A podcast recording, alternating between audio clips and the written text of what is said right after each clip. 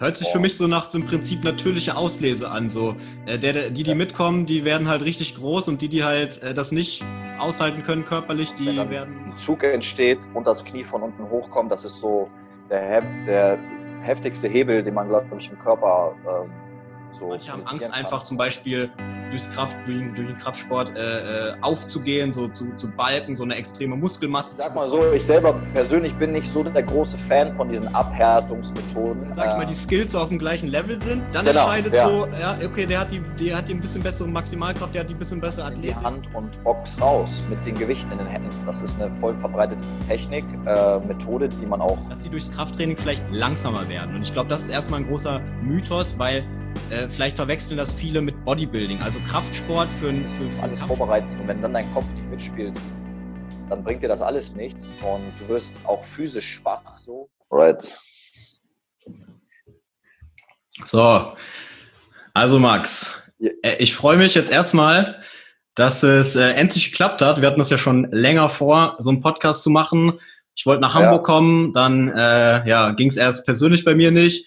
Und jetzt tobt gerade Corinna so, jetzt äh, geht's es gerade auch ein bisschen schlecht. Deswegen äh, jetzt ja mal über, jetzt haben wir es endlich geschafft, hier mal einen schönen, schönen Zoom-Podcast äh, zu starten. Ja, Mann.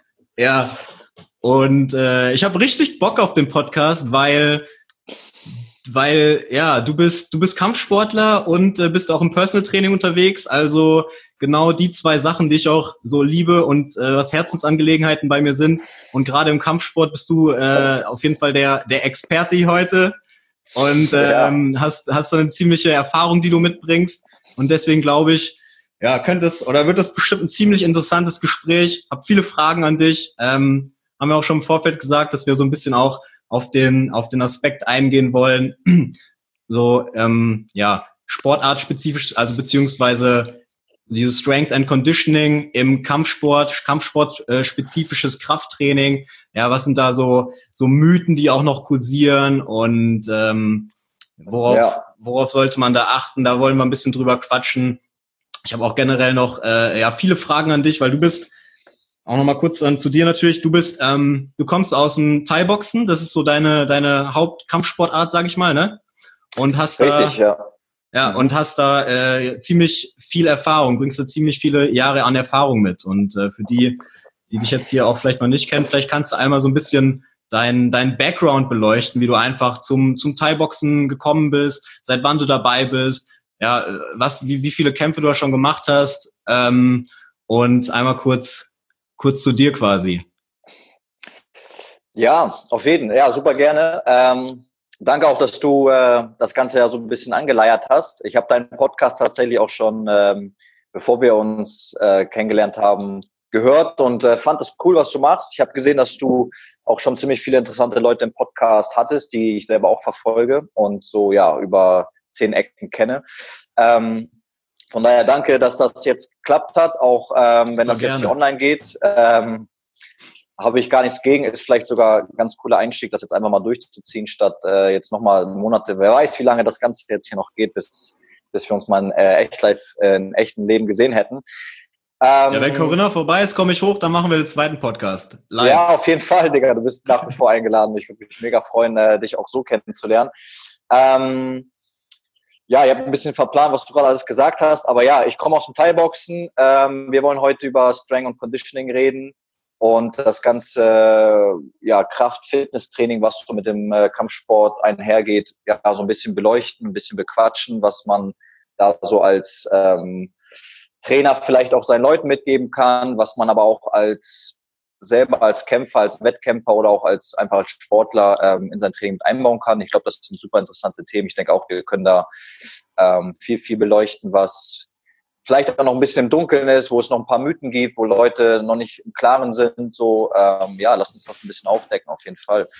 Ähm, ganz kurz zu meiner Person. Ja, ich mache jetzt seit, äh, wann habe ich angefangen? 2007, 2008 so, habe ich mit dem Thai-Boxen angefangen, also 13 Jahre jetzt. Relativ spät angefangen, wie viele Sportler vorher auch immer was gemacht. Fußball war so, bis ich 18 war, eigentlich so die, die Leidenschaft. Und, Ah, krass, äh, okay. Ja, das war so, also mit dem Kicken ging's los. und ähm, ja, Fitnesstraining klar, irgendwie jeder 16-Jährige, glaube ich, äh, findet irgendwie das Weg ins Studio und denkt sich, okay, ich muss ein bisschen was tun. Ähm, so ging das Ganze los.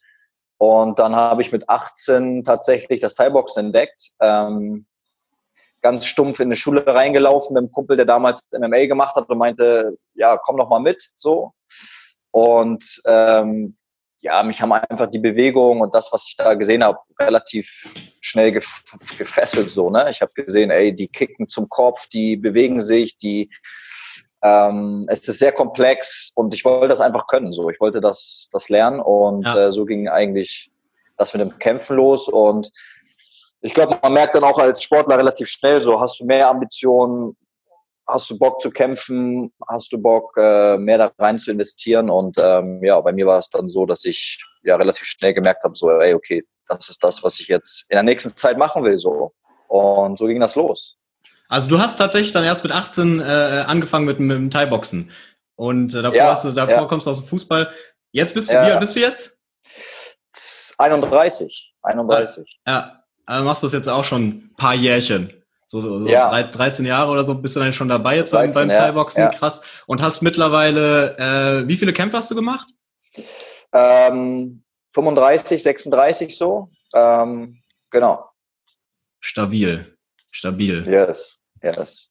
Dafür, dafür geht's noch eigentlich. Ja. Nase. Nase ist ein bisschen gewachsen, aber ähm, Hast du mal gebrochen oder hast du, weil man sagt ja manchmal, man hat so, entweder man hat so eine, ja, so ein, so ein Boxer-Chin oder man hat es halt nicht, ja. oder? Ja, ja, das Chin, also klar, das ist so ein bisschen Genetik, äh, wie viel man ähm, da absorbieren kann so. Man kann das natürlich auch trainieren, aber ähm, das ist so echt Genetik.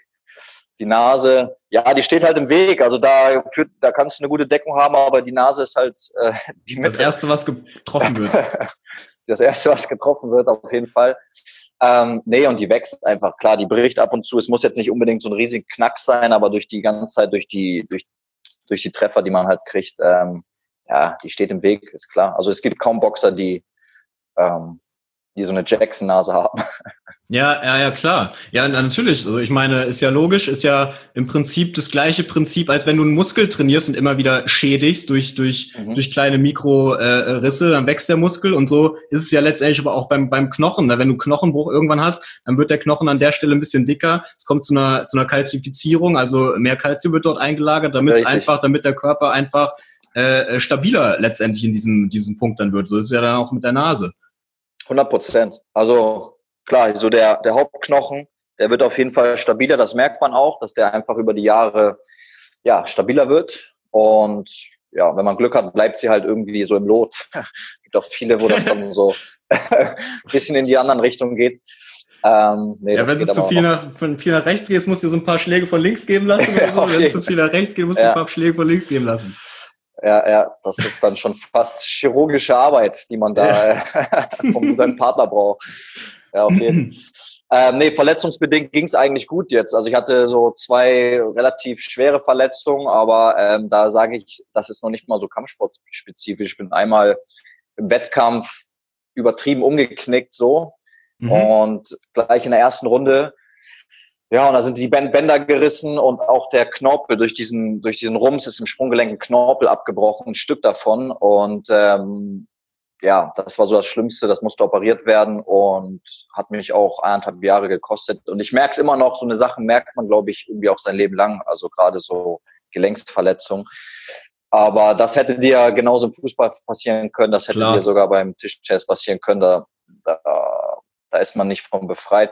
Und ganz ehrlich, im Fußball habe ich mich damals doch, doch deutlich schlimmer verletzt und öfter auch verletzt. Also da humpelst du einfach öfter vom Platz als äh, im Thai-Boxen so gerade. Ja, ja, ja das glaube ich, das glaube ich. Und ja. äh, sag mal, kämpfst du momentan eigentlich immer noch ähm, wettkampfmäßig oder jetzt gerade nicht mehr? Ähm, letzter Kampf war letztes Jahr und ja, der lief nicht ganz so glücklich, hatte so eine kleine Pause dazwischen, dann war das so eine Art Comeback-Kampf, so nach zwei Jahren Pause und dann äh, habe ich in der ersten Runde gleich ein Knie zum Kopf kassiert, wo auch gleich ein Cut aufgegangen ist. Der Kampf wurde gleich abgebrochen in der ersten Runde, aufgrund der Verletzung sozusagen. Ähm, und ja, das war so das mhm. letzte Ding, was ich gemacht habe hier in Hamburg. Und eigentlich sollte es dieses Jahr wieder losgehen. Also ich wollte dieses Jahr wieder kämpfen. Ja, alles natürlich abgesagt und bis auf weiteres, keine Ahnung, ob es dieses Jahr überhaupt nochmal eine Veranstaltung gibt, aber ich will auf jeden Fall noch einen Ring, ja. Nice, nice. Ja. Ja, äh, sag mal, äh, ist das, also ich, ich gucke jetzt zum Beispiel, ich verfolge ganz gerne UFC und ich finde, ja. oder da ist es ja jetzt vor allen Dingen auch so, ähm, habe ich das Gefühl, dass die, die Ringrichter ja dazu angehalten werden, vielleicht nicht alles äh, direkt zu unterbrechen oder nicht alles, äh, äh, nicht direkt den Kampf abzubrechen, sondern dass da auch ein wirklich guter Kampf quasi entstehen kann. Und gerade bei so Cuts, da ist es ja eigentlich fast selten, dass da äh, Kämpfe dann ja unterbrochen oder abgebrochen werden. Also klar kommt das mhm. vor, aber nicht, nicht so häufig, würde ich mal sagen. Ähm, mhm. wie, ist es, wie ist es zum Thai-Boxen? Ist das ähnlich? Oder weil du jetzt sagst, so, der, der, dein Kampf wurde abgebrochen aufgrund der, mhm. ja, der, der, der Blutung am Kopf? Ja. Ähm, also es hängt nach wie vor auch viel am Referee so. Ähm, Wobei bei Cuts es häufig ja auch mit einer Interaktion mit dem Arzt gibt, der sich die Verletzung dann auch anschaut und die mhm. beiden entscheiden dann eigentlich so in Zusammenarbeit, was passiert oder dann ist im Endeffekt der Arzt derjenige, der sagt, äh, das wird gefährlich oder das wird nicht gestoppt, die Blutung. Es kommt sehr darauf an, wo. Also sobald es unterm Auge ist, kann man davon ausgehen, dass die das einfach nur tupfen und es geht weiter bis, mhm. bis zum Schluss. Ähm, das Problem ist, wenn es überm Auge ist, läuft es halt ins Auge rein, das Blut. Ja. Und ähm, dann sieht man einfach nichts auf dem Auge. Der Kämpfer würde wahrscheinlich zu 99 Prozent immer sagen, es geht, es geht, aber wenn klar ist, der wird beeinträchtigt, dann äh, wird es halt gefährlich, weil die Schläge dann nicht mehr zu sehen sind und also für den Kämpfer und dann wird es einfach gesundheitlich ein Problem. Ähm, ja, also es ist sehr, hängt sehr vom Referee ab. Alles, was am Auge ist, wird schon häufiger abgebrochen. Eine Nase, die blutet, wird nicht abgebrochen und ein Cut auch irgendwo anders oder am Kopf irgendwo, ja, das läuft schon im Thai-Boxen genauso wie im MMA äh, deutlich weiter als im Boxen zum Beispiel. Jetzt bei mir war es tatsächlich genau hier an Knochenansatz und es war so ein, ja, der Cut war ungefähr so groß und es oh, lief einfach. Es war, ich habe ehrlicherweise selber auch noch nie so einen Cut gesehen. Ich kann äh, dir vielleicht mal ein Bild schicken, vielleicht kannst du es da reinbauen oder so. Ja, mach mal, also ja, mach mal. Man hat den Knochen gesehen, so. Das uh. war, das Shit. war, ähm, das war nicht, also der Typ hat mit seinem Knie einfach ganz für ihn glücklich, für mich derbe unglücklich, genau die Augenhöhle getroffen. Das ist einfach batsch aufgegangen so. Also war ja, schon hinter, okay. Hinter diesen, hinter diesen Knien, da steckt einfach eine, eine Heidenkraft so, ne? Wenn du so ein Knie abkriegst, irgendwie in, ja. in, in Solarplex oder an, an Kopf, ey, da, puh. Ja, ja, ja, das cuttet sofort und ähm, ja, ist ein heftiger Hebel auch. Ne? Man darf ja im Thai-Boxen auch den Gegner den runterziehen und wenn dann ein Zug entsteht und das Knie von unten hochkommt, das ist so der, der heftigste Hebel, den man, glaube ich, im Körper ähm, so produzieren kann. Und ja. da sollte kein Kopf nix dazwischen sein. Besser nicht. Also ja, sehr äh, ganz ehrlich, ja, das ist, ja, ja, so ist es, genau. Immer drauf ja, achten. Also ähm, ich finde es ganz interessant jetzt vor allen Dingen, weil ich habe gesehen, du hast jetzt zum Beispiel auch Training, Trainingcamps in, in Thailand gemacht. Also du hast äh, ja. richtig, oder? Stimmt doch, ne? Ja. Ja. Also du hast die, äh, die Erfahrung quasi, so ich sag mal, Thailand ist ja auch irgendwie, ist ja der Ursprung auch da irgendwo vom Thai-Boxen. Stimmt das überhaupt? Ist das so? Das habe ich so irgendwie im 100 Prozent. 100 Prozent, ja. Und äh, äh, da finde ich es natürlich gleich, lass mal gleich kurz darüber quatschen, was so die Unterschiede vielleicht sind von, von, den, von dem Thai-Boxen, was du so dann in, in, in Thailand ja lernst, trainierst und von den mhm. Wettkämpfen vielleicht her ähm, und zu Europa. Und dann natürlich auch nochmal ganz kurz vielleicht die Unterschiede zwischen Thai-Boxen und K1 für alle, ja. die, die jetzt ähm, ja sich auch vielleicht einfach mal schon mal immer gefragt haben, was die Unterschiede zwischen Kickboxen und, und Thai-Boxen dann so sind vom, vom Regelwerk. Ja. Ähm, ja, also wie du gesagt hast, die Ursprünge sind in Thailand. Also Thai-Boxen, Muay Thai heißt übersetzt auch Thai-Boxen, kommt tatsächlich aus Thailand. Ähm, die haben das entwickelt aus, ich sag mal, das Militär hat früher vor hunderten Jahren angefangen, ähm, ja, eine Selbstverteidigung zu entwickeln. Ähm, und die Soldaten haben dann angefangen, auch untereinander einfach Wettkämpfe mit dieser Selbstverteidigung sozusagen ähm, ja, untereinander stattfinden zu lassen. Und daraus ist eigentlich so die Thai-Box, das Regelwerk und das, was wir heute kennen, entstanden. Mhm. Ähm, und mittlerweile ist es halt ein Kulturgut. Also die Thais sind auch unglaublich stolz darauf. Es ist ähnlich wie in Deutschland das Fußball, was hier so groß ist, ist da eben tatsächlich das Thai-Boxen. Ja. Wobei man sagen muss, die Thais stehen einfach auf, aufs Kämpfen. Da kämpft alles. Also da kämpfen auch Hühner, da kämpfen auch, äh, da kämpfen Wasserbüffel, da kämpfen, ähm, da kämpft einfach alles, weil die ja eine, eine andere, irgendwie eine andere Philosophie zum Kämpfen haben, wie viele. Wieder kämpfen so, Wasserbüffel. Also so Wasserbüffelkämpfe da gesehen. Wasserbüffelkämpfe sind da gang und gäbe. Also die lassen da wirklich zwei Wasserbüffel gegeneinander antreten und dann gibt's ah, Wetten und ja. Die also wie so ein Hahnkampf nur bei mit Wasserbüffeln. Ja, Alter. Safe, safe. Ja, ist, also man muss sagen, die kämpfen nicht so wie die äh, wie die Hühner so oder wie wie Hunde oder so, äh, also nicht so ganz brutal. Die sind eher langsam, die stehen auch mal eine halbe Stunde einfach nur auf diesem Feld rum und machen gar nichts. Aber ähm, die kämpfen tatsächlich, ja, gerade die Bullen so und ähm, Fische, ich habe Fische kämpfen sehen, also die gibt so Kampffische, die werden dann in so ein in so ein äh, äh, äh, in so ein Fischglas, wie man das kennt, von, von so Goldfischen reingepackt und dann kämpfen die und die wetten drauf. Die haben einfach Bock auf Wetten, die haben Bock auf Gambling ja. und äh, ja, das Kämpfen ist da einfach mega groß und deswegen ist auch das Thai-Boxen so beliebt immer noch. Also es ist, läuft in den ganzen ähm, in den ganzen TV-Sendungen mittags, abends überall läuft, laufen Live-Kämpfe und äh, jeder kennt die Stars. Man kann immer noch auch gutes Geld in Thailand für die Verhältnisse mit dem Thai-Box machen. Und somit ist es nach wie vor ein großes Ding. Ähm, und wenn man da als Europäer hinkommt, merkt man auch schnell, ja, die trainieren anders, die trainieren sehr traditionell, die haben Trainingsphilosophie, ja, bisschen, bisschen anders, als wir das hier in Deutschland haben oder in Europa oder generell im Westen. Ähm, Mehr hilft mehr ist so eine Devise, die, die auf jeden Fall leben. Also okay. ähm, das kriegt man auch relativ schnell mit, wenn du da übertrainiert bist oder einfach ähm, dein Körper aus irgendeinem Grund sich nicht an das Training gut anpasst, dann sind die halt der Meinung, du musst einfach noch mehr machen. Also wenn du sagst, ja, ich bin müde Trainer, vielleicht mache ich mal Pause. Nein, nein, du musst mehr laufen, das ist ganz klar. Äh, mehr Kondition machen und ähm, ja, das kriegt man halt relativ schnell mit. Die Pen, das Pensum, was die fahren, ist, ist unmenschlich. Also die trainieren wirklich teilweise zwei Stunden am Morgen, zwei Stunden am Abend und Aha. das von Montag bis Samstag so. Hört sich für mich so nach dem Prinzip natürliche Auslese an. So, äh, der, der, die, die ja. mitkommen, die werden halt richtig groß und die, die halt äh, das nicht aushalten können körperlich, die werden halt, äh, die verletzen sich halt oder, oder scheiden irgendwie aus. So hört sich ja. das ein bisschen für mich an. Ja, also ist auch so.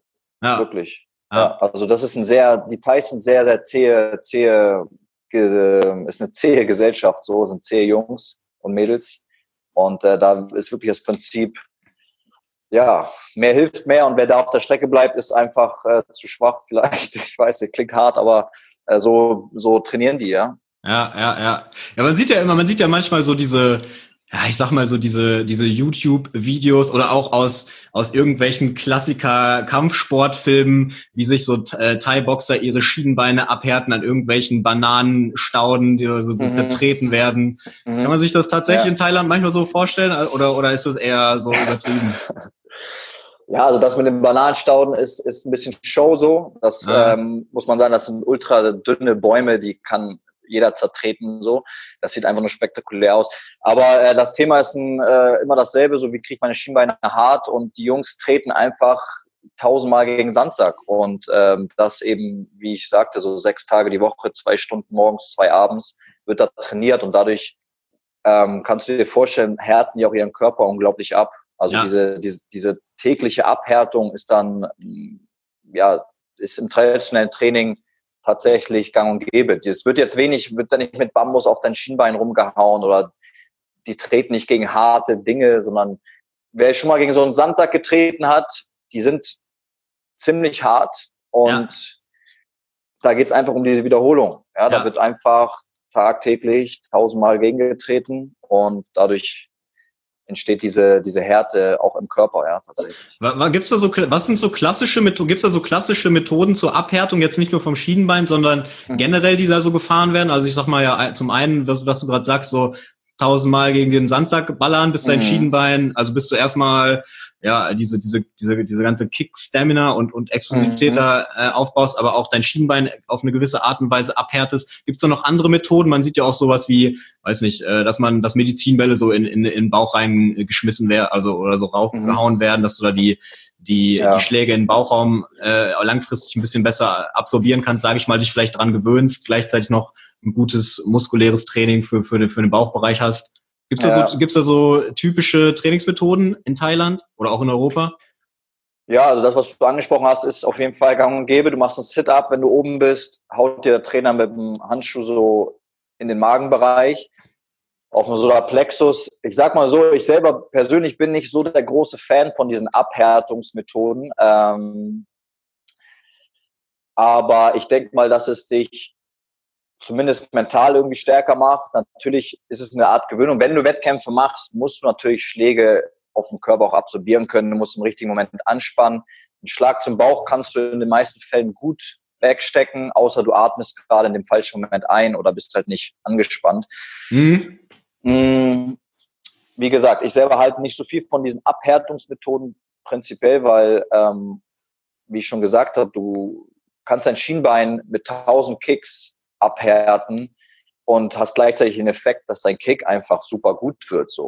Und ja. wenn ich jetzt sage, okay, ich mache lieber nur 300 Kicks und dann haue ich mir mit dem Bambus auf dem Schienbein rum, dann hast du vielleicht genau dasselbe harte Schienbein, aber du hast halt 700 Kicks weniger gemacht, die dann deiner Technik halt äh, fehlen. Ja. Deswegen ist es so ein, man wird geschliffen mit der Technik, die du halt jeden Tag benutzt, wird, wirst du geschliffen, gleichzeitig abgehärtet. Ja. Dann ist es eine, man kann das nicht beschleunigen. Also jeder, der denkt irgendwie, okay, ich will das jetzt schneller hinbekommen, das ist ein bisschen so ein Trugschluss, weil du wirst über das Training kommt diese Härte auch in den Körper und am Anfang tut alles weh. Am Anfang, ich kann mich erinnern, meine ersten Trainingssessions, ich habe gegen, nur gegen Sandsack getreten und ich habe gedacht, meine Schienbeine sind das Doppelte angeschwollen so und ich konnte nicht mehr richtig laufen. Und ich dachte so, ey, wie soll man denn jemals ein gegen einen Ellbogen treten oder wie soll man jemals gegen was Härteres treten so.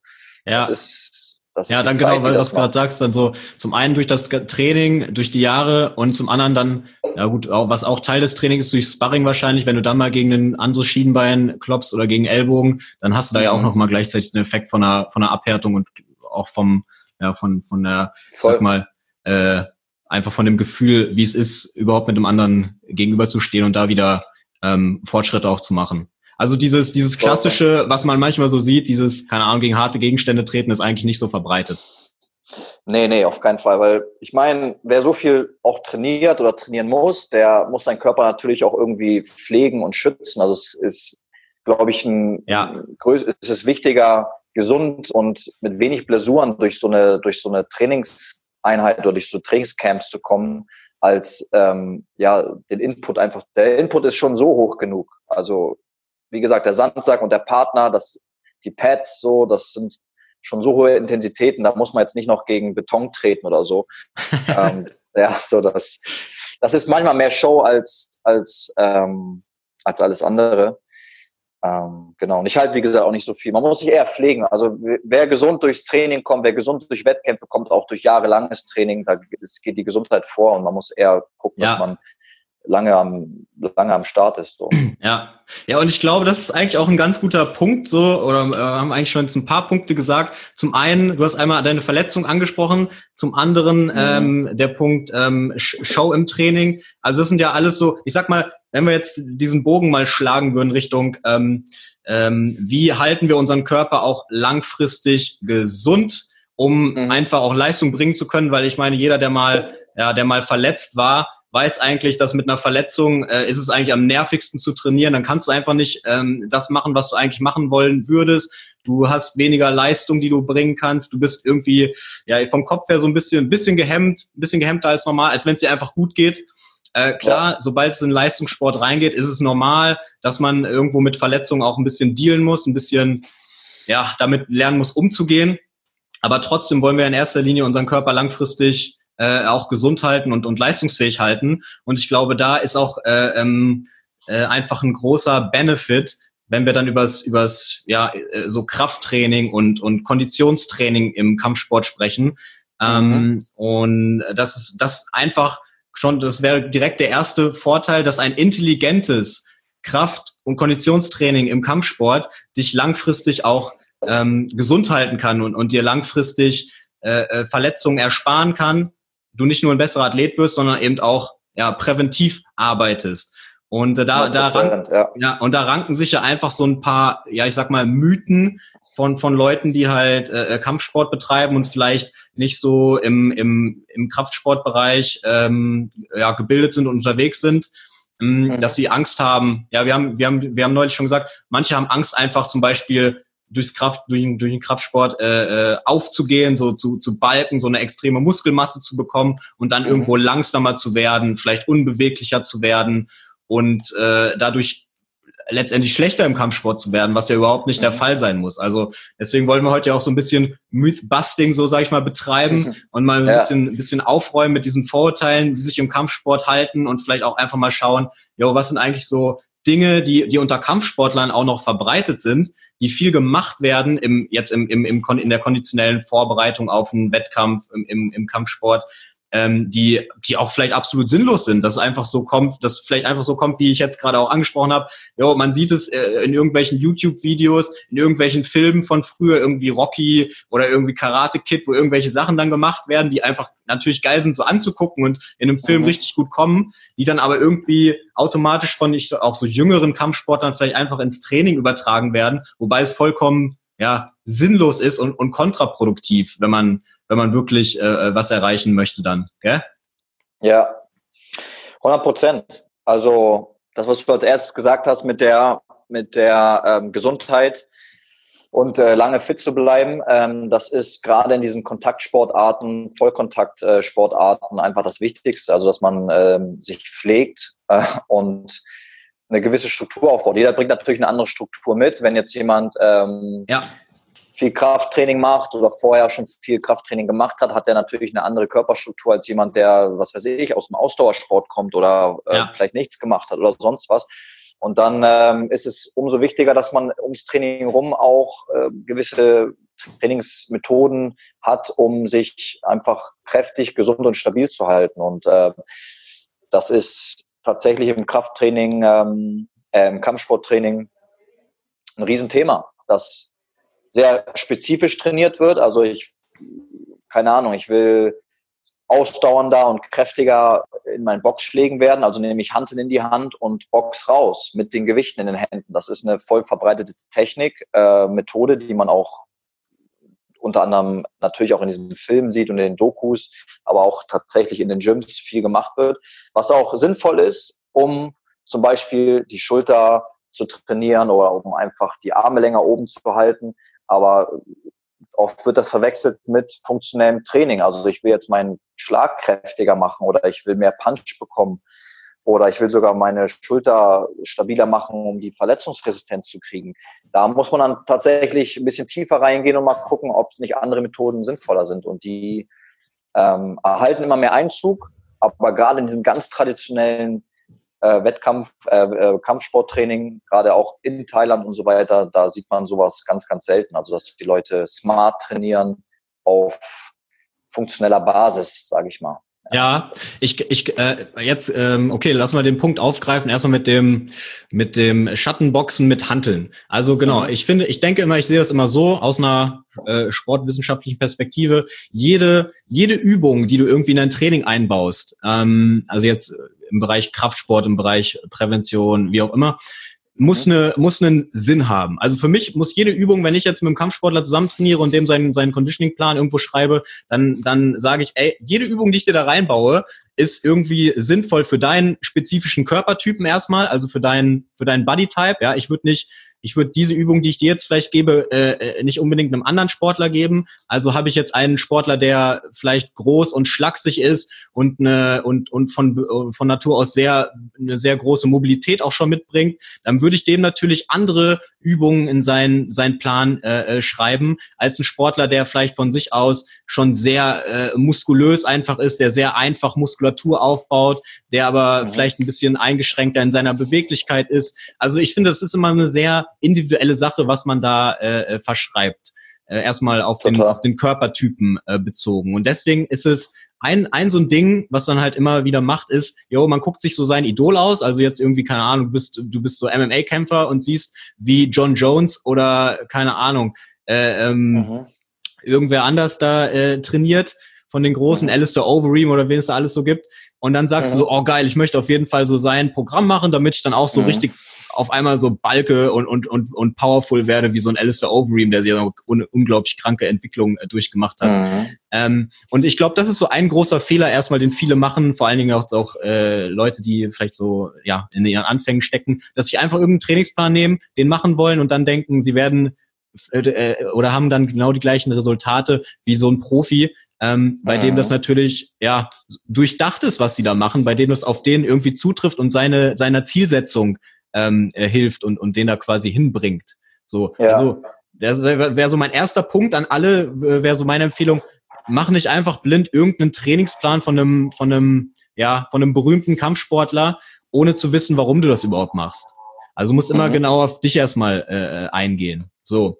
Und dann ja. hast du das angesprochen mit dem, mit den äh, Kurzhanteln. Also genau, du, mhm. da denke ich auch, also wenn du mit den Kurzhanteln, das sieht man ja tatsächlich auch immer noch, äh, ist auch so eine, ich sag mal, viele Trainer, die ich kenne, die sagen, ey, wenn du jetzt, also wenn dein Ziel ist, Explosivität oder, oder mehr Kraft in deinen Schlag zu bringen und aufzubauen, ja, oder dann bringt's dir nichts mit Kurzhanteln zu, zu boxen, weil dadurch wirst du nicht explosiver, dadurch änderst mhm. du die, den ganzen Bewegungsablauf eigentlich vom Schlag, also du wirst eher langsamer und äh, mhm. wenn dein Schlag langsamer wirst, dann baust du auch keine Explosivität, äh, Explosivität im Schlag aus. Also wenn du Explosivität, ja, Explosivität aufbauen willst, dann musst du äh, auch explosiv trainieren oder ja, da können wir auch später nochmal zu kommen. So Maximalkraft, sage ich immer, ist die, oder hat, hat mal äh, hier Professor Dr. Schmidtbleicher, so ein deutscher Sportwissenschaftler, gesagt, mhm. ist die Mutter aller Kraftfähigkeiten und darauf beruht dann ja. auch ähm, äh, die Explosivkraft, die daraus dann auch entsteht.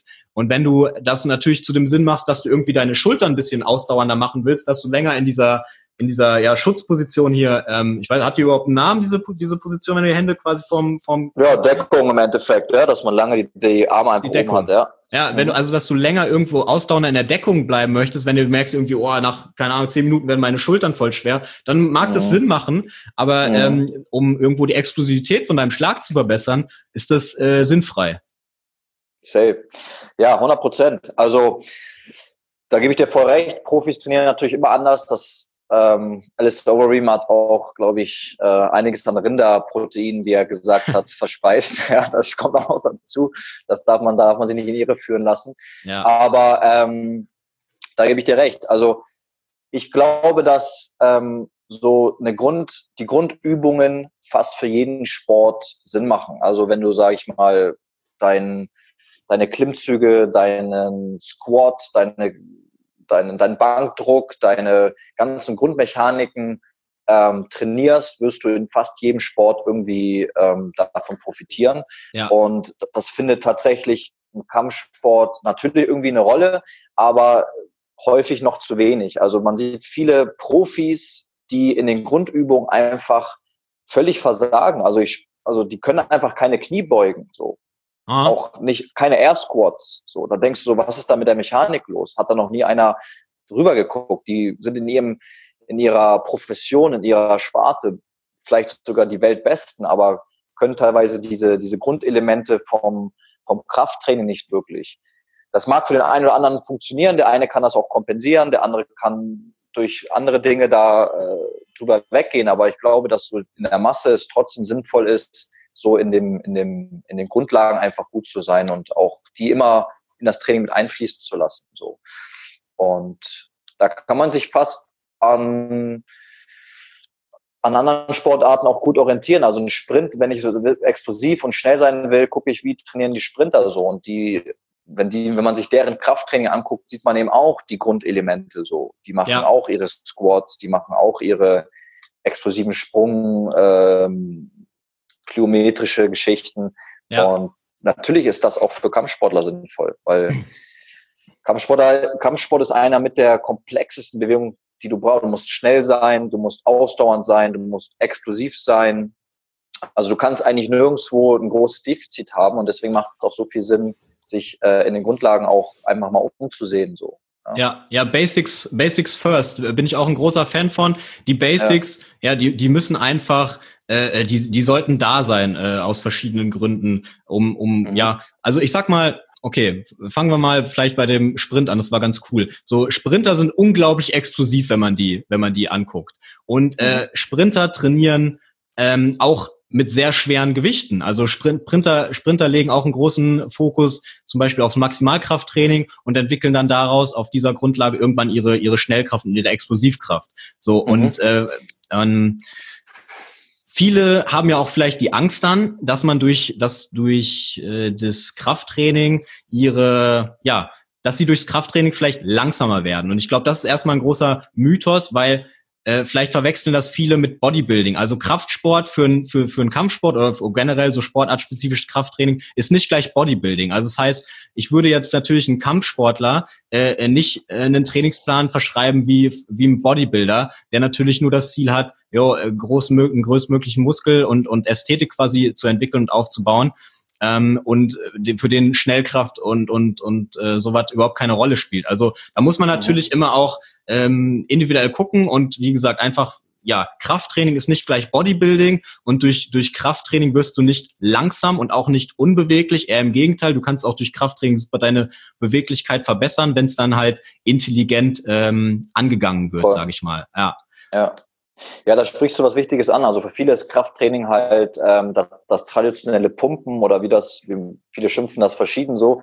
Also ich sage einfach mal so, mit Pumpen meinen die meisten wahrscheinlich, ich mache drei Sätze und zwölf bis oder zehn bis zwölf Wiederholungen, so ein Hypertrophie-Training, wo ich irgendwie versuche, den Muskel ja zum Wachsen zu bringen. Ja, das ist sicherlich auch sinnvoll für individuelle Sportler, auch gerade im Kampfsport.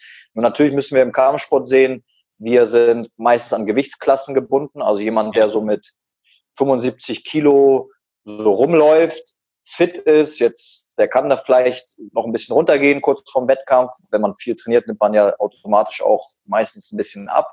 Also sagen wir mal so, man ist immer so drei, vier Kilo um sein Normalgewicht drumherum. Es macht keinen Sinn, völlig aufzubauen, außer du willst irgendwie die Gewichtsklasse wechseln. Es gibt da auch Beispiele für. Aber gehen wir mal von einem normalen Sportler aus.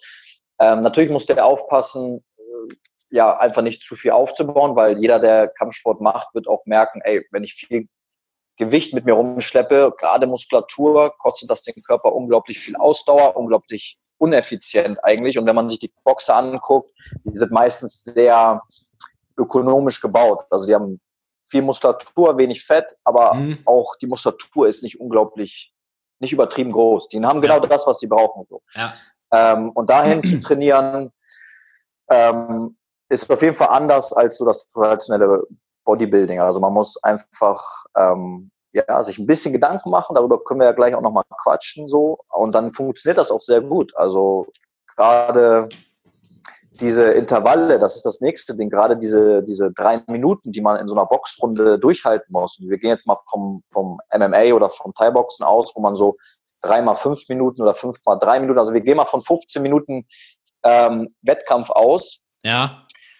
Das ist ja so ein Mittelding. Also wir sind keine Sprinter. Es bringt nichts, wenn du nur eine Minute oder 30 Sekunden gut drauf bist, sondern du musst im Endeffekt drei Minuten durchhalten und das Ganze drei, vier Mal.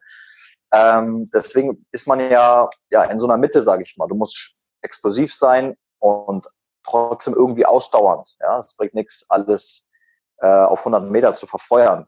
Das macht das Training wiederum ein bisschen komplizierter. Also man muss ja in fast allen Disziplinen gut sein. Ja. Und ja, ich habe äh, genau. Ich finde also äh, Kampfsport, das ist auch äh, einfach ein Grund, warum es mich so sehr fasziniert. So ich sag mal, warum ich auch gerne UFC zum Beispiel schaue, weil mhm. gerade im MMA du kannst einfach nicht mehr nur in einer Sache gut sein. Ähm, du musst erstmal musst du irgendwo vom, von der Athletik her in vielen Bereichen gut sein. Du musst natürlich eine gewisse äh, Work Capacity mitbringen, so eine gewisse anaerobe Kapazität, sage ich mal. Mhm. Du musst aber auch mhm. gleichzeitig, also du musst irgendwo ein kompletter Athlet sein. Ich sag manchmal so ganz gerne irgendwie, ich finde so MMA ist so das Crossfit äh, vom Kampfsport, weil es so so ja. vielfältig einfach ist. Also da ist, da spielt einfach alles was mit rein. So du da kannst nicht nur ein guter Thai-Boxer mehr heutzutage dann sein, sondern du musst auch irgendwie dich im Boden dann auskennen. Also mhm. du hast so unglaublich viele viele Baustellen, die du einfach ähm, ja abarbeiten musst, in denen du gut werden musst. Und das ist finde ich so richtig geil, auch einfach mittlerweile so zu gucken, wie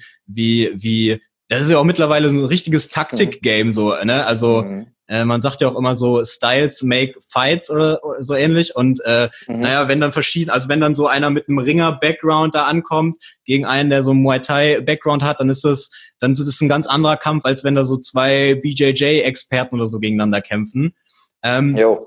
Äh, wie dem auch sei, äh, ähm, was ich sagen wollte ist, wo hatten wir jetzt geredet?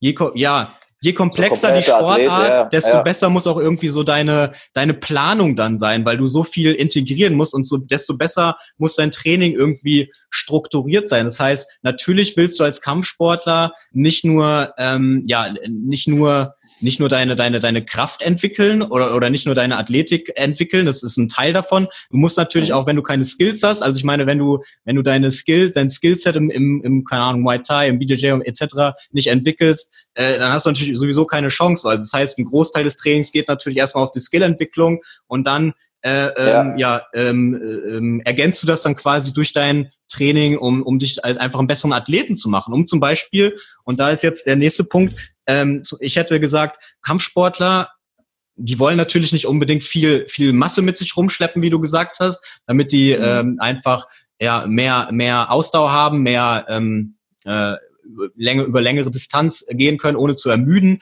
Und da ist die mhm. Relativkraft, denke ich, ein großer Faktor. Also das heißt, wenn ich einen ja. Kampfsportler trainieren würde, würde ich den relativ gesehen sehr stark machen. Das heißt, wenn ich jetzt zwei äh, ähm, Leute habe, die 60 Kilo wiegen und der an, eine, der, der deadliftet äh, von mir aus ähm, sein doppeltes Körpergewicht, irgendwie, äh, sagen wir mal, der, der deadliftet äh, 150 Kilo und der andere äh, deadliftet nur 100 Kilo, dann, mhm. dann, dann ähm, ist natürlich ja äh, der andere extrem im Vorteil. Und da ist, da ist, da kommt das zum Spiel, was ich eben meinte. So die Maximalkraft ist die Mutter aller Kraftfähigkeiten.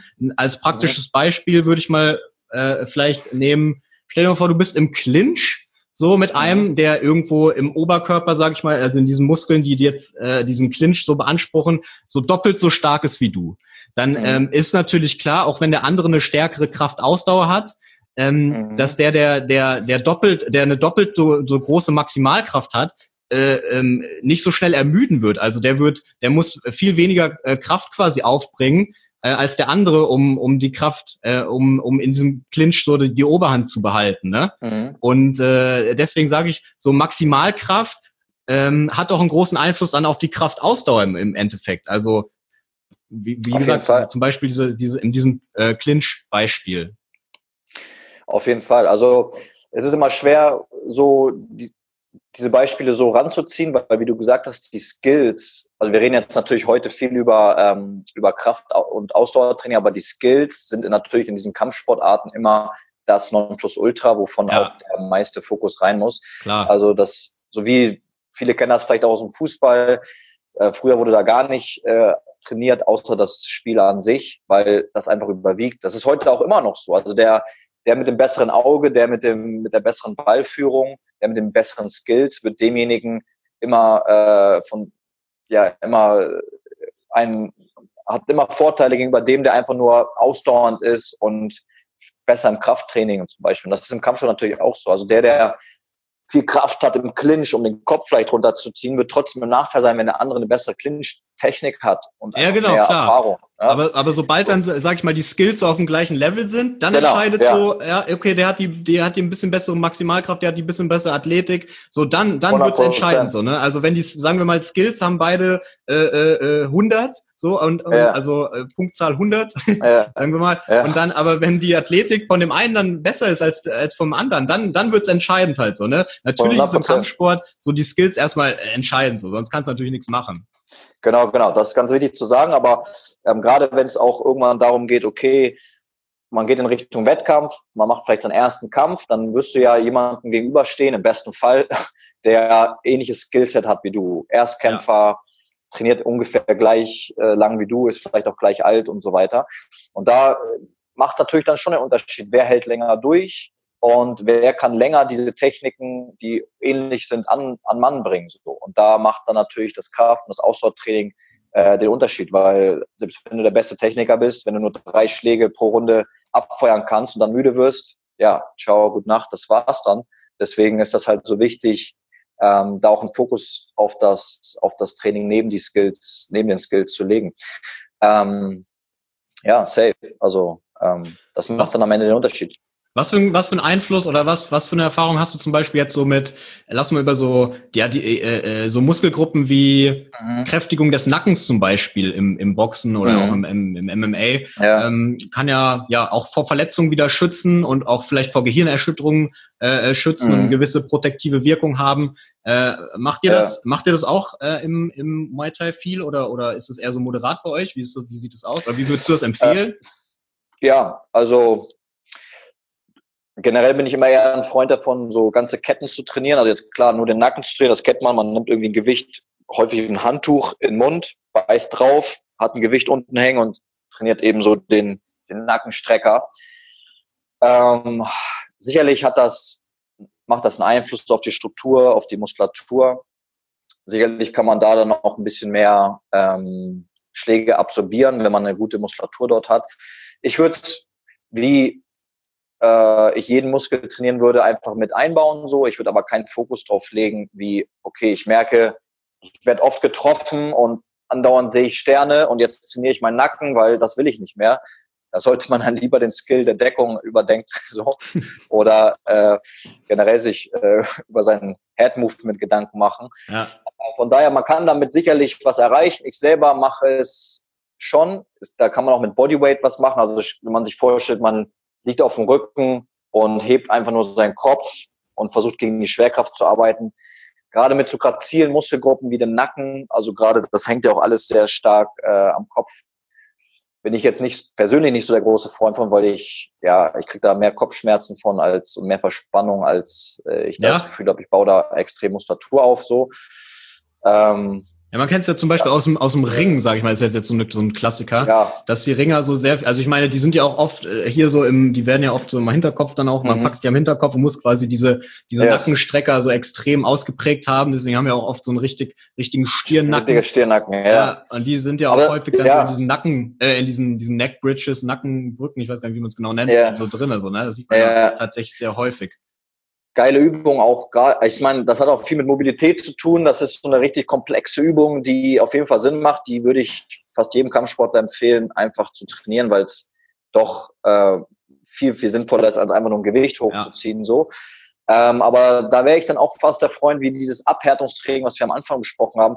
Clinch einfach. Wenn du jeden Tag oder jede Trainingssession 10, 15, 20 Minuten dich auf den Clinch konzentrierst, wirst du eine unglaubliche Kraft, Ausdauer und auch tatsächlich auch eine Maximalkraft trainieren und gleichzeitig trainierst du deine Skills. Also wenn dir andauernd jemand an deinem Kopf zieht und du ständig deinen Kopf nach hinten ziehen und ständig festhalten musst, ähm, hast du denselben Effekt, vielleicht sogar noch ein bisschen besser, weil es funktioneller geht's nicht und gleichzeitig trainierst du deine Skills und wenn du mit so einem 60 Kilo Thai ähm, mal geclincht hast, dann weißt du einfach, okay, das kommt nicht von der von der Nacken, von dem Nackentraining, was der da für Power hat. So, das ist, das ist also ich weiß noch, als ich das erste oder als ich ja die ersten Male da in so einem, wo wir ein bisschen gegrabbelt haben, dann bestand auch so mit Takedowns und dann die ganze Zeit so am, mhm. am Nacken halt auch so rum war, äh, äh, rumgegriffen haben.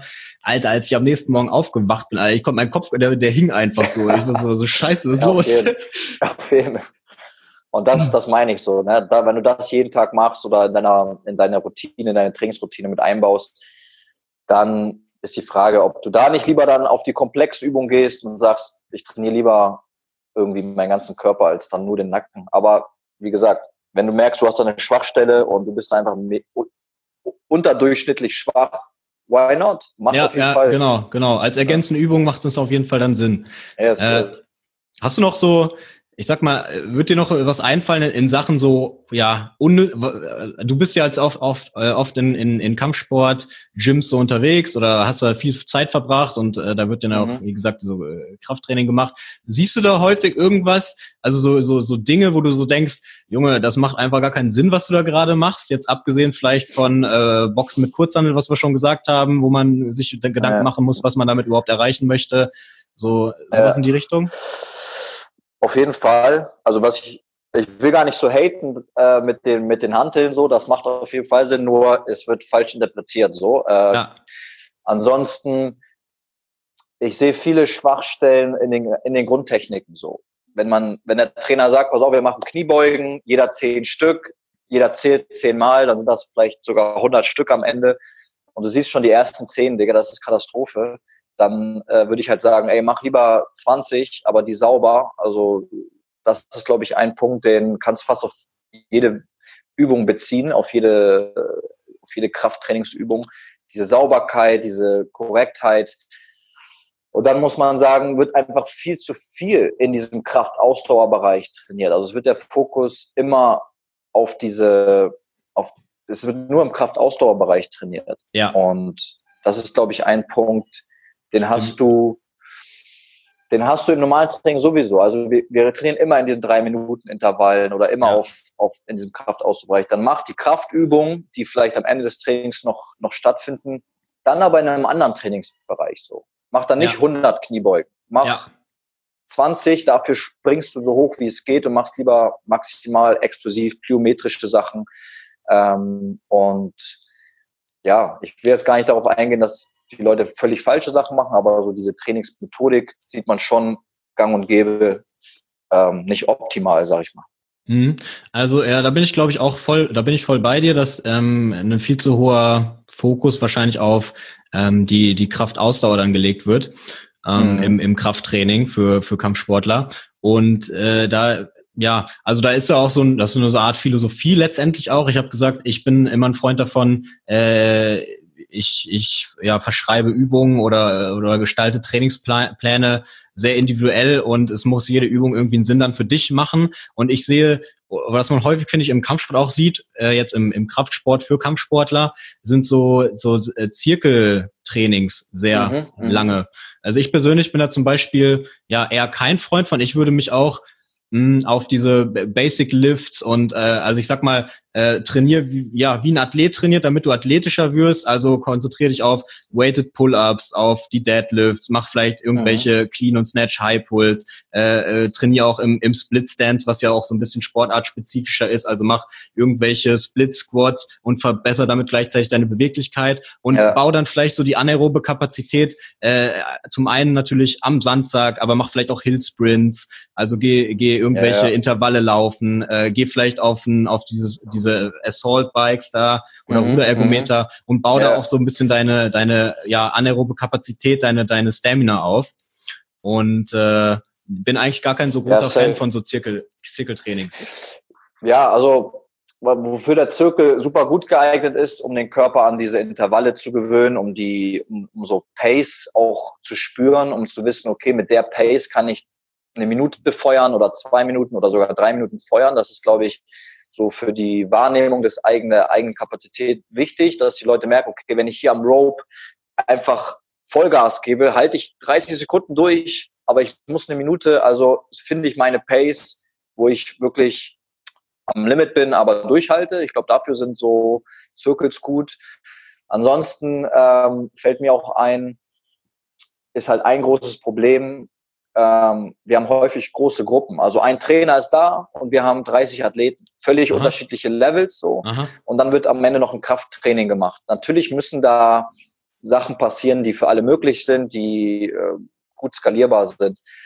Ähm, und deswegen finden häufig eben Zirkel statt oder okay, wir haben Time Cap, eine Minute, jeder macht so viel er kann. Ähm, wie gesagt, hat Vorteile. Diese, diese Kraftausdauergeschichte, diese Wahrnehmung, okay, was ist meine Pace, wird damit gut geschult. Aber wenn es darum geht, wirklich äh, funktional besser zu werden und über, ne, da sind wir uns einig, da muss auf jeden Fall dieses Krafttraining eine Rolle spielen. Ja, das ist sehr individuell. Da muss entweder jeder Sportler so sein eigenes Ding machen oder man hat den großen Vorteil, mit einem Trainer auch vielleicht in einer kleinen Gruppe oder eins zu eins trainieren zu können. Und ähm, ja, ansonsten würde ich diese Zirkel immer mit einbauen, aber ja, man muss, darf sich davon, das, das ist nicht das Nonplusultra. Es ist nicht gesagt, ich mache jetzt Zirkeltraining und dann habe ich alle Aspekte, die ein Kampfsportler machen sollte, abgedeckt. Das ist nur ein ganz, ein Teil, eine Methode so. Ja. Wenn du jetzt so zurückblickst auf deine, ja, ich sag mal, auf, auf deine äh, Kampfsportkarriere, auf deine Kampfsporterfahrung, wie du so mhm. angefangen hast und wie sich vielleicht dein Training dann auch so über die Jahre ja verändert und entwickelt und auch natürlich verbessert hat. Also ich meine, jetzt mhm. würdest du wahrscheinlich, jetzt trainierst du wahrscheinlich anders für einen Wettkampf, als du vor zehn Jahren äh, trainiert hast.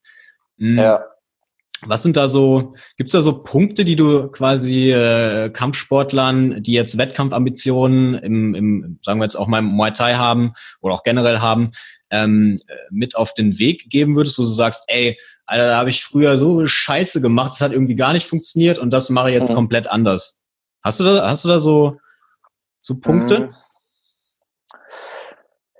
Ähm, ja, klar, also es verändert sich auf jeden Fall mit der Zeit. Ähm, ich würde jetzt so Leuten, die sich vielleicht auf ihren ersten Wettkampf vorbereiten oder so in, der, in den Anfängen stecken, auf jeden Fall empfehlen, dass die Kondition am Ende viel, viel bringt und viel, viel zählt, weil es da wirklich so ist, dass die Skillsets ungefähr die gleichen sind im Anfängerbereich. Da hat jeder ungefähr dieselbe Erfahrung.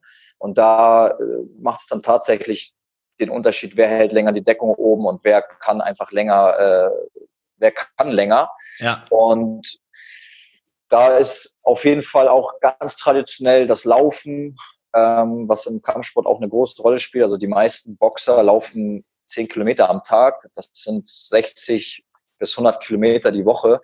Ähm, und das wird auch sehr, sehr unterschätzt. Also die Profis sind alle sehr viel am Laufen. Ähm, mhm. Kann ich nur empfehlen. Also mhm. das immer noch das beste Konditionstraining, was so, so die Grundausdauer angeht. Ähm, Habe ich am Anfang, muss ich sagen, auch ein bisschen unterschätzt. Wobei ich ja, ich habe in meinem ersten Wettkampf, glaube ich, noch geraucht, so. Also von davon abgesehen. Das war ein großer Fehler wahrscheinlich. Das ja, würdest du jetzt nicht mehr machen. So. Leute, hört auf zu rauchen, so, auf jeden Fall. So im Wettkampf äh, denkst du dann so, scheiße, hätte ich mal diese Schachtel weniger geraucht. So nach spätestens Runde. da, spätestens, spätestens da, wahrscheinlich schon beim Warmmachen denkst du, Dicker, er hätte einfach gestern nicht geraucht.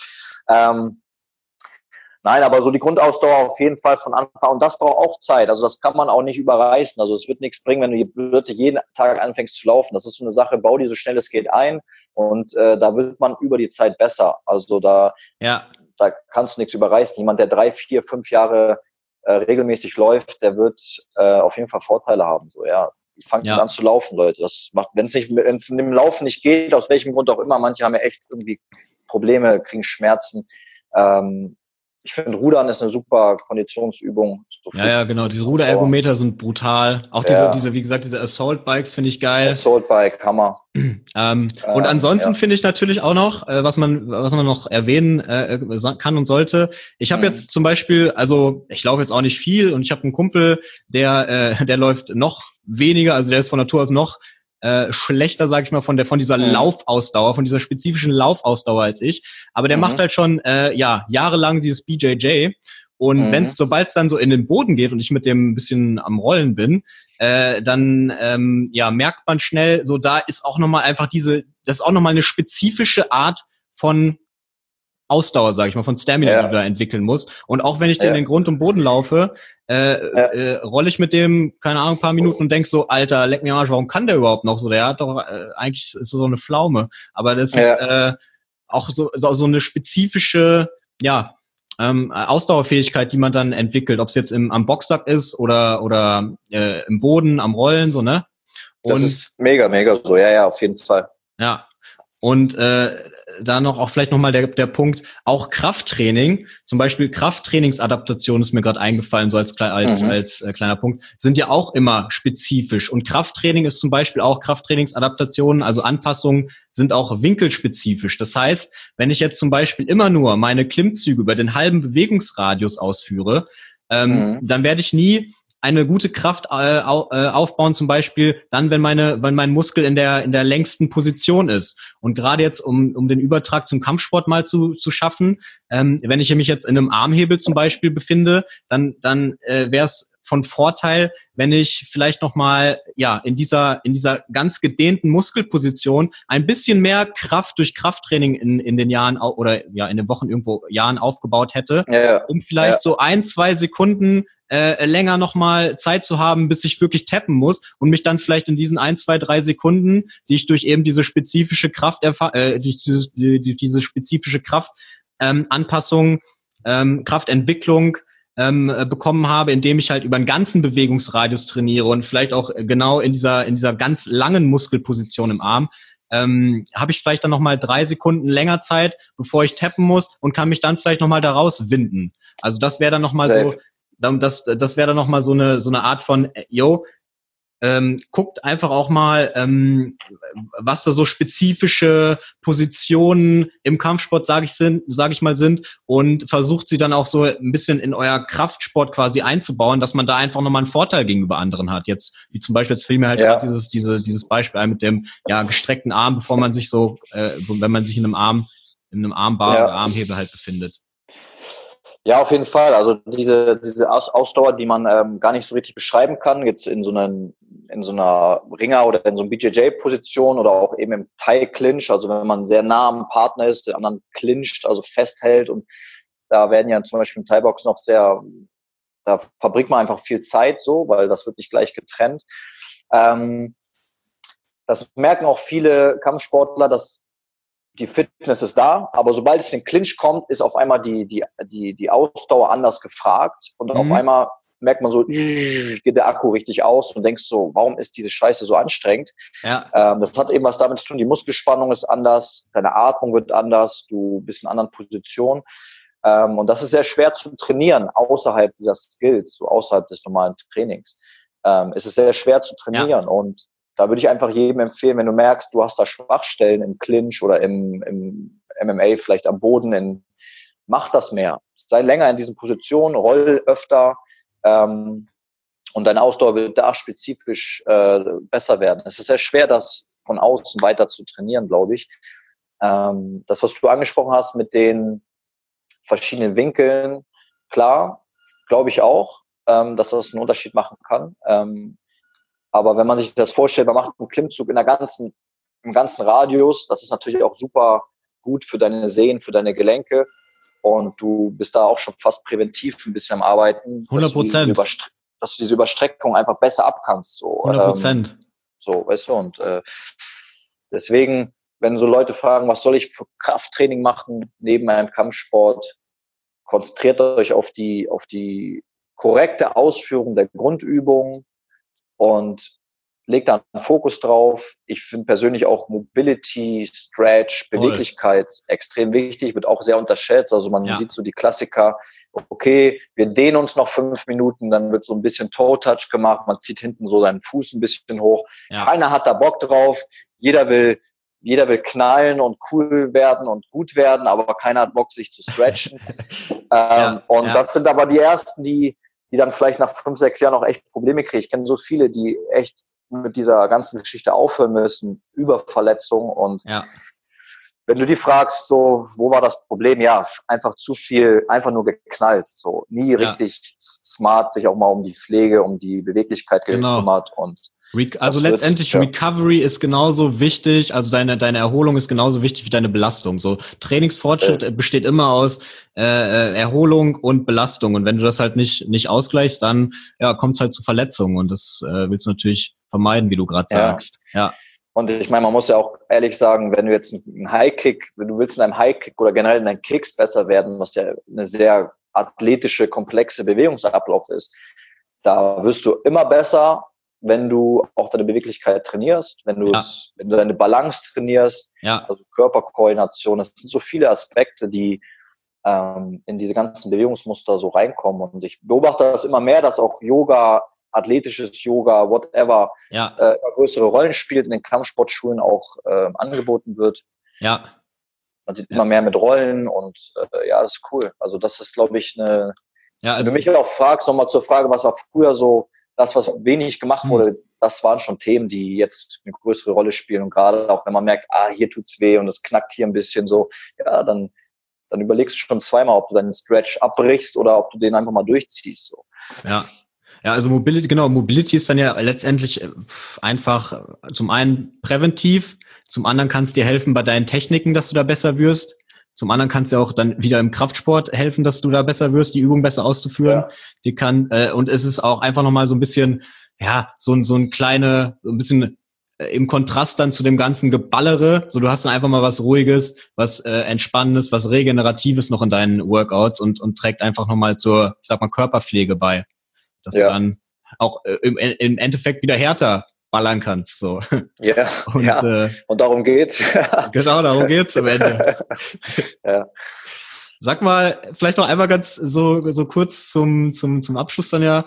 Ähm, was, was macht, was denkst du, machst so diese, diese Mental Toughness bei dir, so vor mhm. den Wettkämpfen und auch im Training für einen für einen für einen Einfluss auf den Kampf aus? Hast du da, vielleicht kannst du uns einfach mal ein bisschen so in deinen Kopf auch mit so reinnehmen, was du, wie mhm. du dich so mental auf, auf Wettkämpfe vorbereitet hast, beziehungsweise wie du äh, äh, in deinem Kopf, was für Gedanken du vor den Wettkämpfen hattest und wie du da so mental drauf warst und was du glaubst, was das für ein für, für einen Einfluss auch äh, auf, ja, auf den Kampf dann an sich mhm. hat?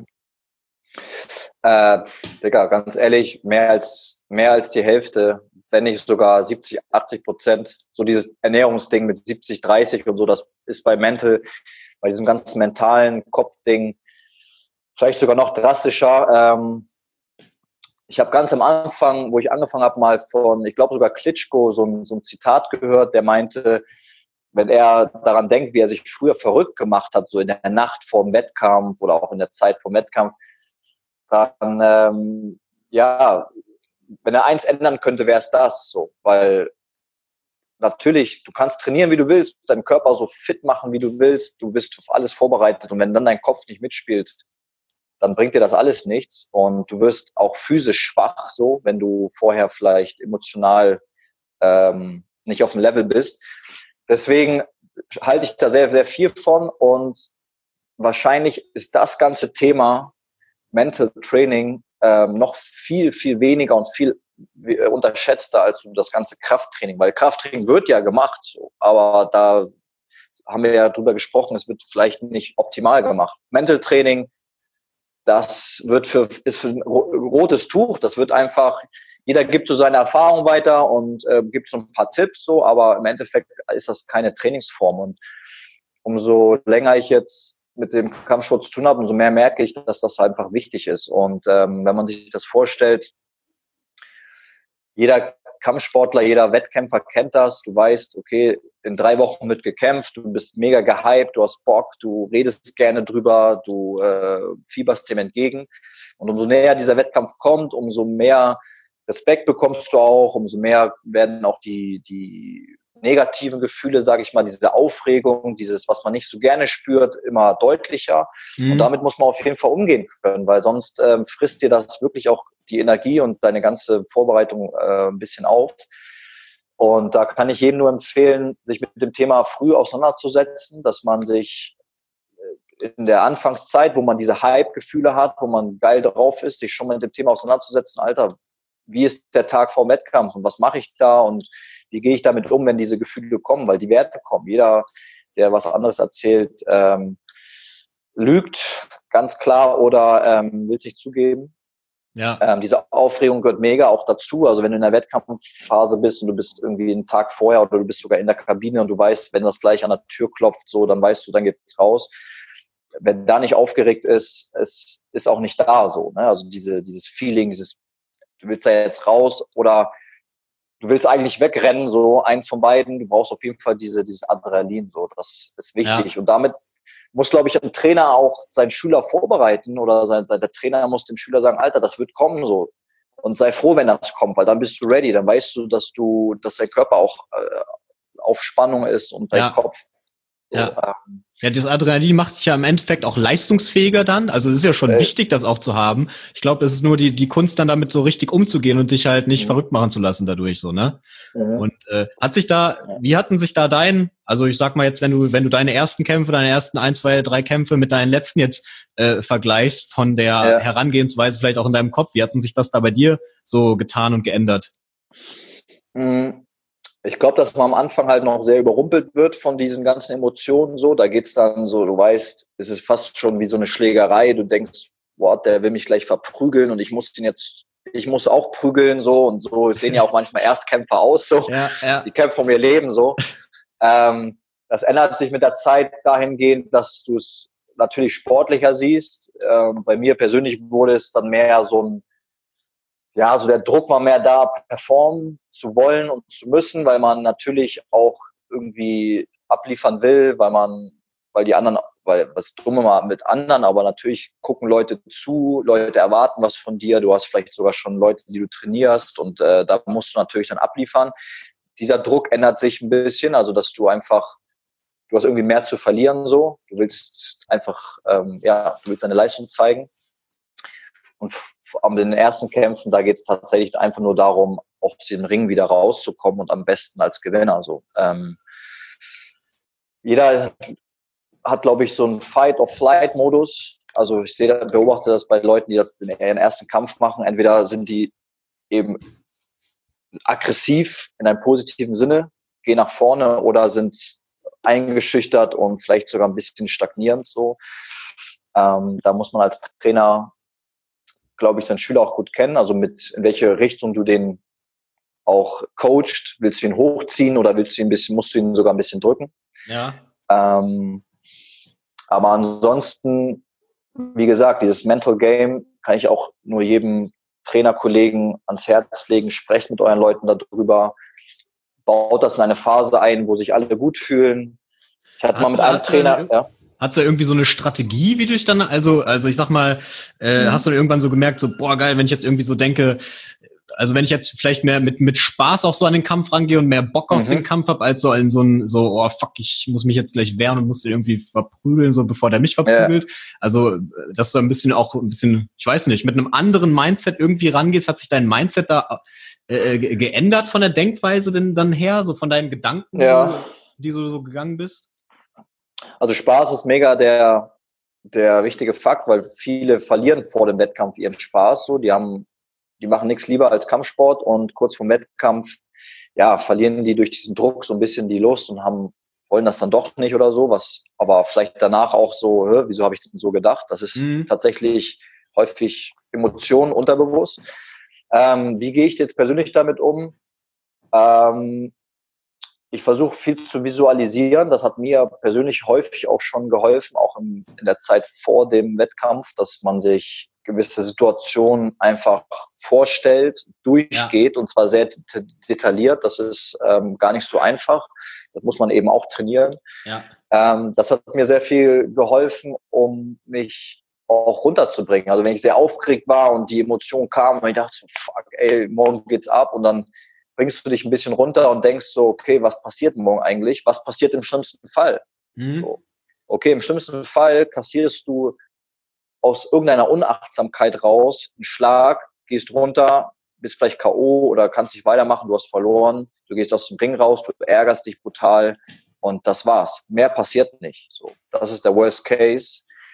Ähm, und das nimmt einem häufig, wenn man so Angst spürt oder so, so Un Unwohlsein, dann hilft das häufig, um ja, also stellt euch einfach kurz mal ein Worst Case vor, was kann schon passieren so.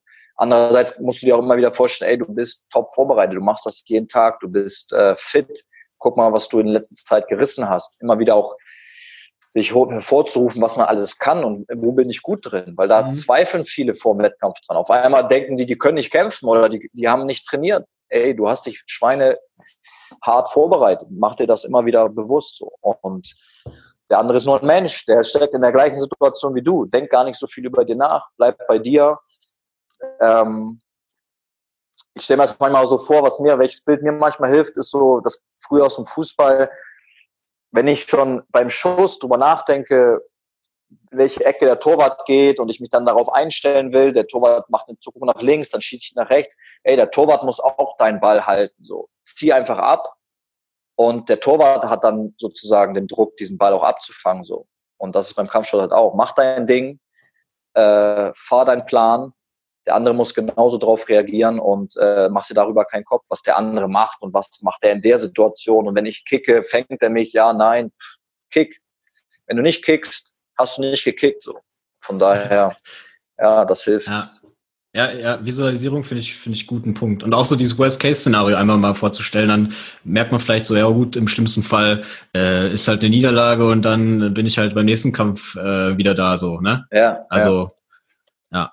Ja, ja finde ich. Das hilft sehr. Ja. Ansonsten gut schlafen. Ey, macht euch irgendwie Schläfst du mittlerweile jetzt besser vor den, vor den Wettkämpfen ja. als früher wahrscheinlich und äh, einfach, denkst du aus äh, einfach nur Routine, Erfahrung jetzt über die Jahre oder hat sich, hast du da auch irgendwie so ein bisschen, äh, ja, von, von dem Mindset quasi äh, was geändert? Ja, das hilft. Also diese Sachen, die wir gerade besprochen haben, die helfen natürlich auch ruhiger zu schlafen, so, wenn man ja. da ein besseres Gefühl hat. Ja. Ähm, und das wiederum ja, gibt dir bessere Gefühle, als wenn du da so eine schlaflose Nacht vorher hattest so, ja. oder irgendwie nicht, nicht ausgeruht bist. Ähm, aber das hilft auf jeden Fall. Da muss sich jeder auch selber kennen so. Ähm, aber ich denke, das eine hängt mit dem anderen sehr zusammen. Und ja, klar. Ja, das, also das Thema, da können wir vielleicht auch nochmal speziell drüber reden. So das Thema Visualisierung ist fast jeder Sportart extrem underrated, finde ich. Ähm, mhm. Gibt auch mega Studien zu dass so dieses Vorstellen von Dingen einfach auch dazu führt, dass diese Dinge genauso eintreten oder ähm, ja, dass sie, dass die Dinge besser laufen und das wird halt leider, in, also ich kenne jetzt auch wenig Fußballtrainer oder ich habe noch nie einen Fußballtrainer erlebt, der so mit viel Visualisierung gearbeitet hat, aber gerade im Kampfsport ist das, glaube ich, so so so wertvoll und so mächtig. Ja, da kann man sehr sehr viel geile Sachen mitmachen. So. Ähm, ja, nice. Also kurzes Beispiel, vielleicht erzähle ich noch ganz kurz, was ich eigentlich meine, falls die Leute denken so, äh, was, was meint er? Mir hat mal ein Trainer gesagt, pass auf Leute, äh, wir setzen uns alle hin, wir haben uns alle hingekniet und er meinte, stellt euch mal eine Runde vor, also eine Drei-Minuten-Runde, stellt euch wirklich vor, wie ihr kämpft. Also nicht nur einfach so, ja, ich renne irgendwie im Ring rum, sondern geht mit der Kamera in euch rein, egal wo die Kamera ist, außen, innen, das hat vor und nach, also es gibt verschiedene Arten, aber dass du wirklich jeden Schlag, jeden Block, jeden Kick, jeden Treffer, dass du dir das vorstellst. Und bleib mal drei Minuten in so einer Visualisierung. Du bist danach fertig, so. Du bist richtig müde. Es ist auch sehr schwer, sich in diese Konzentration zu halten.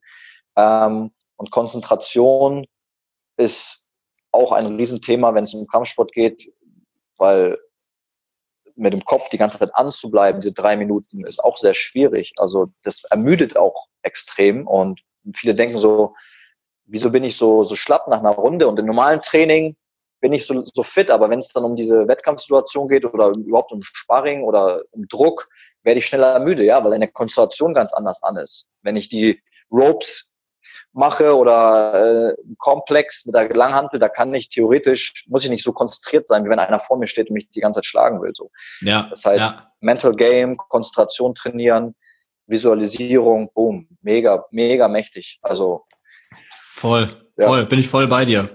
Also vielleicht genau, können wir ja einfach auch als, als kleinen äh, Aufhänger für, für nächstes Mal nochmal, wenn ich dann nach Hamburg komme, können wir nochmal ein bisschen über Visualisierung und diese ganze ja, Mental gerne, Toughness äh, Geschichte quatschen. Und dann, ähm, was mir jetzt auch noch einfällt, aber das können wir dann ja einfach beim nächsten Mal auch nochmal abklappern und abarbeiten, so was du denkst, wo diese ganze, ja, ich sag mal, äh, wie die Kampfsportentwicklung in Europa und Deutschland so jetzt äh, weitergehen wird, weil mhm. ich sag mal, UFC ist ja jetzt auch in den letzten Jahren super groß geworden und wird immer bekannter, ob das hier irgendwelche oder wie sich das auf, auf Europa auch auswirken wird. Und ich meine, ja, es sind immer, immer größere Stars ja auch letztendlich jetzt, die, die in ja. der UFC so in der UFC so hervorgebracht werden, wie McGregor, den jetzt mittlerweile irgendwie fast gefühlt jeder kennt und der mhm. natürlich dann auch einen gewissen Einfluss irgendwo auf diese ganze Entwicklung von der Kampfsportszene hat können wir ja gerne, lass mal nächstes Mal da noch mal drüber quatschen. Das würde mich auch interessieren, was du dazu zu denkst.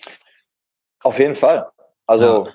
kurz und knackig, das macht auf jeden Fall äh, mega Einfluss. Also das verändert sich jetzt auch in der Zeit, wo ich das mache, so zehn, sagen wir mal zehn Jahre, ähm, hat das auf jeden Fall auch vom Ansehen, vom Image so ganz anders geworden. Die ja. Sportler werden anders wahrgenommen, ja. werden bewundert, auch von auch von breiten Fans, so, die jetzt einfach Sport cool finden, denken, boah, Conor McGregor, Typ, ey, geiler Typ, er ist auch ein geiler Typ, wenn man ihn so sieht. Also ist Geschmackssache, aber so neben dem Sport ist er natürlich eine, eine, eine krasse Persönlichkeit, so, wie viele andere auch. Und ähm, das braucht es, um den Sport nach oben zu ziehen, um ja. die Aufmerksamkeit zu erhöhen.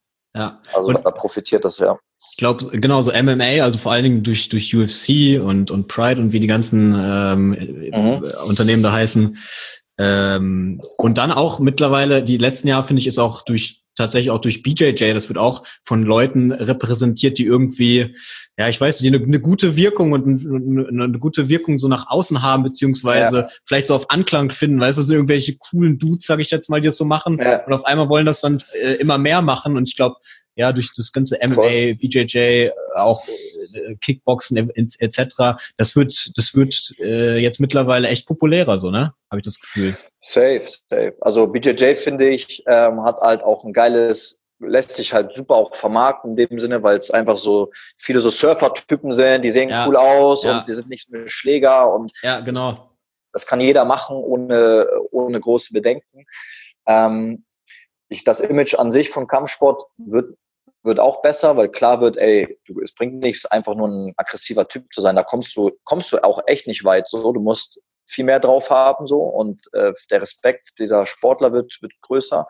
Und ich denke so auch jetzt unter uns oder für alle, die das hören, dass auch äh, dass auch Kampfsport so eventuell auch das nächste große Ding so in der Fitnessindustrie wird, weil das, was CrossFit, was du auch schon angesprochen hast, äh, bewirkt hat, das ist durch Kampfsport auch abbildbar. Also die Leute gehen alle ins Fitnessstudio. Ich habe gerade in einer Studie gelesen, dass irgendwie immer noch 60, 70 Prozent der Sportler äh, sagen, dass Fitnessstudio ihr Sport ist. So. Was erstmal okay ist so, weil zumindest machen sie Sport, aber sind wir mal ehrlich, Fitnessstudio ist für viele, ja, da musst du schon sehr diszipliniert sein, um so, wenn du normales, wir reden jetzt hier nur noch Bodybuilding, so, wenn du da ähm, so, ja, so lange Spaß dran hast, dann mhm. bist du ein disziplinierter Typ. Was ich eigentlich sagen wollte, dass Kampfsport für viele da interessant wird. Die sagen, ey, ich mache jetzt lange Fitness, Fitness bringt mir Spaß, ich will aber mit meiner Fitness, mit meinem Krafttraining oder whatever die machen, noch mehr schaffen und ja. da ein Hobby finden, eine Leidenschaft, die sie gut verbinden können. Und da ist Kampfsport einfach, genauso wie CrossFit, finde ich auch eine sehr, sehr coole Option. Und deswegen findet es auch Anklang, weil die Leute merken, ey, ich muss genau diese Fitness trainieren, diese Fitness haben, ja. über die wir gesprochen haben. So. Ja. Und äh, ja, und es ist einfach cool. Also viele sagen auch, ey, ist cool, ich will boxen können, ist cool. Ich trainiere viele Frauen, die einfach sagen, keine Ahnung, ja. wo kann ich sonst einfach mal meine Power so rauslassen? Weißt du? Ja, ja, das macht ja auch, also ich meine Kampf, also ich erstmal hoffe ich auch, dass, dass das immer größer wird, die Industrie jetzt hier in, in Deutschland auch und in Europa generell. Mhm diese Kampfsportindustrie, einfach weil ich habe auch Bock, äh, als, als ich sag jetzt mal so, so Strength and Conditioning Coach mit Kampfsportlern zu arbeiten. Also es macht mir mhm. viel mehr Spaß, äh, so, ein, so, ein, so einen komplexen äh, Athleten zu trainieren, als, keine Ahnung, sag ich mal jetzt, äh, was weiß ich, ein, ein Fußballer oder sowas. Also mhm, das, das macht mir mhm. einfach schon generell mehr Spaß, weil ich auch mehr, weil ich mich selber mit, äh, damit mehr identifizieren kann. Also ich hätte viel mehr Bock, dass in dieser Industrie hier in, in Europa jetzt auch mehr, mehr Geld reinfließt und mehr, ja. ja mehr das alles professionalisiert wird, sage ich mal so, aus meiner persönlichen Sicht erstmal. Und dann macht es einfach auch Sinn, oder dann finde ich äh, Kampfsport einfach ein, ein, geiles Tool, um, ich sag mal, auch bei, bei jetzt so, Jugendlichen zum Beispiel, äh, auch äh, das Selbstbewusstsein einfach zu stärken, so das Selbstbewusstsein ja. zu stärken. Das hat, das hat, das hat so ein, so ein Übertragungseffekt, finde ich, aufs, aufs komplette Leben, auf dich. Äh, dein Charakter äh, äh, stärkt ja, sich, du, du bist selbstbewusster, du, du gehst, naja, du hast auch dann, glaube ich, schneller äh, irgendwo, ja, so, so ein so einen persönlichen, charakterlichen Erfolg und auch vielleicht dann mehr Erfolg auch im Leben. So, das hat, glaube ich, ein großes, einen großen Carryover, dieses Selbstbewusstsein, Geil. was du dadurch äh, auch aufbaust. Auf jeden Fall. Ähm, bin ich voll bei dir.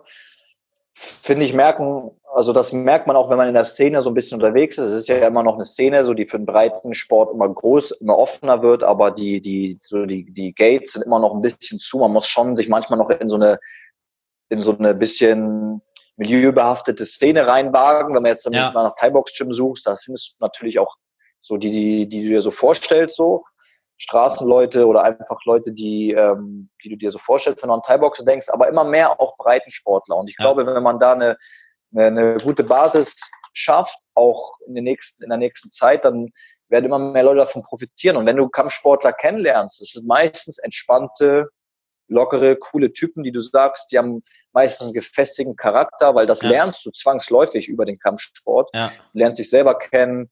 Ähm, du bist ein ausgeglichener Mensch und ja. das du ist weißt, wie du so in Extremsituationen auch bist, ne? Du, we du weißt, wie du dann so äh, quasi reagierst und ja, ich äh, irgendwie ist es ein, einfach ein Tool auch zur Persönlichkeitsentwicklung für quasi. Also nicht Voll. nur körperliche, sondern auch persönliche Entwicklung. Voll. Und das, was du angesprochen hast, so mit dieser, man wird so ein Carry-over ins normale Leben, ja, weil heutzutage ist es halt schwer, ähm, diese Inputs im Alltag zu bekommen, weil wenn du ein Kind bist, du bist am Rauchen, da kommt sofort jemand und trennt dich und wenn du so ein bisschen ähm, ein agileres Kind bist, hast du eher Probleme so in diesem normalen System. Mhm. Keiner will ein Kind, was prügelt so, aber natürlich wird, werden diese Situationen immer weniger. Und ich glaube, dass wir Menschen das alle in uns haben. Wir sind, wir sind von Natur aus erstmal auch Läufer, so, das ist halt der, der Mensch und wir sind aber auch Kämpfer. Also jeder Mensch bringt erstmal die Natur mit, auch kämpfen zu können und zu wollen.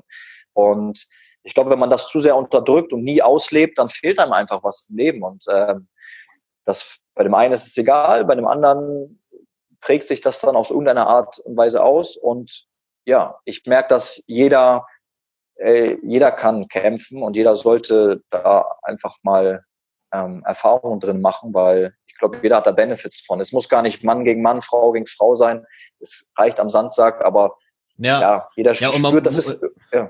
Muss auch nicht mal, also du musst ja nicht mal das Ziel haben, irgendwie wettkampfmäßig zu, zu mhm. kämpfen, sondern einfach alleine, dass du da hingehst, äh, dich besser kennenlernst, ein bisschen, keine Ahnung, da, da ähm, entspannte Sparringrunden dann vielleicht machst und ein bisschen rollst mhm. oder was auch immer. Also es bringt auch dich persönlich einfach echt weiter, um das, ja, finde ich, finde ich da voll bei dir. Total. Sollte man. Jugendliche sowieso. Also ja.